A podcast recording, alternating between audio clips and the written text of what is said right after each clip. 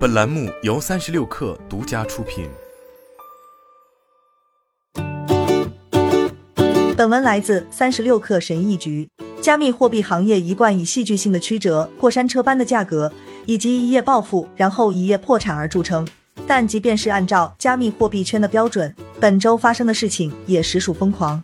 对于非加密货币的观察者来说，全球最大的加密货币交易所之一 FTX 倒闭的消息听起来也许很无聊，要不就是晦涩。这种故事，你大概只愿意在看埃隆·马斯克在推特上发射的最新连珠炮的间歇才翻看一下。但在加密货币圈内，这已经被称为是本行业的雷曼时刻。二零零八年，雷曼兄弟倒闭引发了全球性的金融恐慌，华尔街陷入的麻烦究竟有多大，就连普通人都看得出来。的确，FTX 的陨落。其中包括想把自己卖给竞争对手币安的失败尝试，也许会成为今年最扣人心弦的加密货币叙事。这出大戏牵涉到亿万富翁的争斗、阴谋破坏的谣言，以及为了争夺行业未来利害攸关的大战，精彩程度堪比今年的热门美剧《继承之战》。加密货币世界最大的名人之一的突然坠落，令人错愕。这表明，尽管已经深受长达一年损耗的煎熬，但这个行业的前景也许还会雪上加霜。不过，要理解这笔交易，我们先得了解一下让我们走到这一步的若干复杂的背景故事。这个故事的梗概是这样的：全球大部分的加密货币交易都在两个交易所进行，分别是币安与 FTX。币安是其中较大的那家，运营者是中国出生的亿万富翁赵长鹏，加密货币圈一般称他为 CZ。币安的运营多少有点遮遮掩掩，它没有官方总部，但在很多国家都有营运。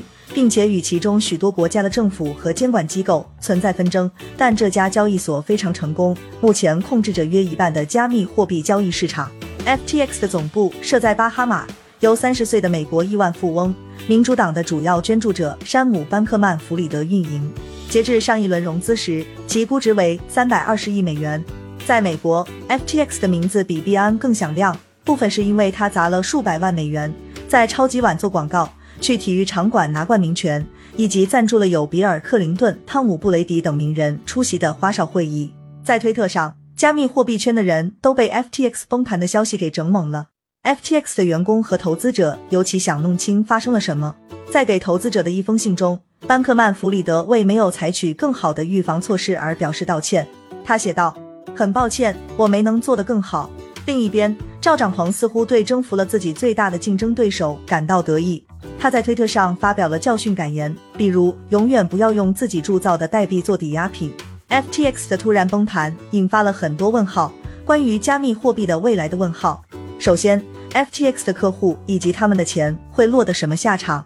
与传统银行账户里面的存款不同，放到加密货币交易所上面的存款不受政府保障，而且 FTX 是否有足够的资产来保证其剩余客户不会受损存在疑问。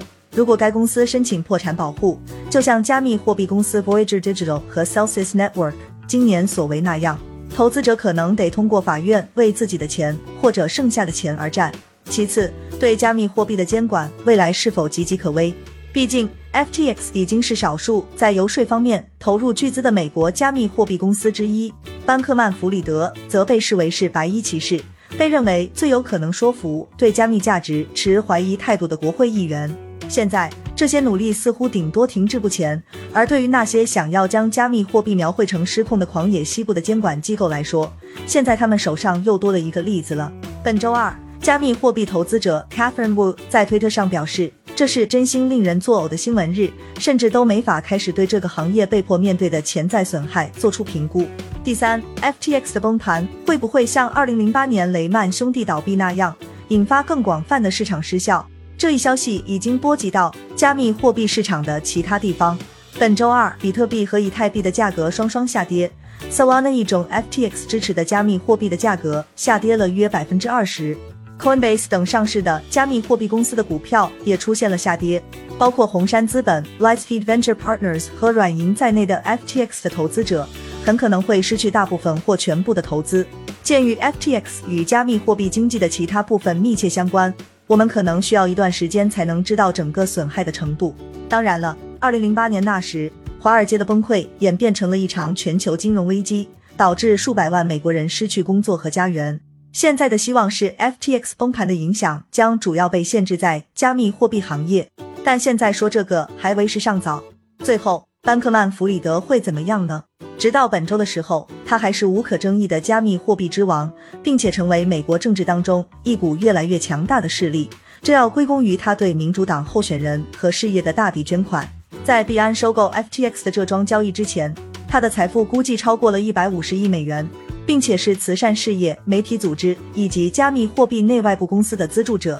班克曼弗里德身为加密货币大亨的日子可能已经结束，但对于加密货币投资者来说，更大的问题是他的帝国是不是已经摇摇欲坠，还是说 FTX 其实只是第一个倒下的加密货币公司？好了，本期节目就是这样，下期节目我们不见不散。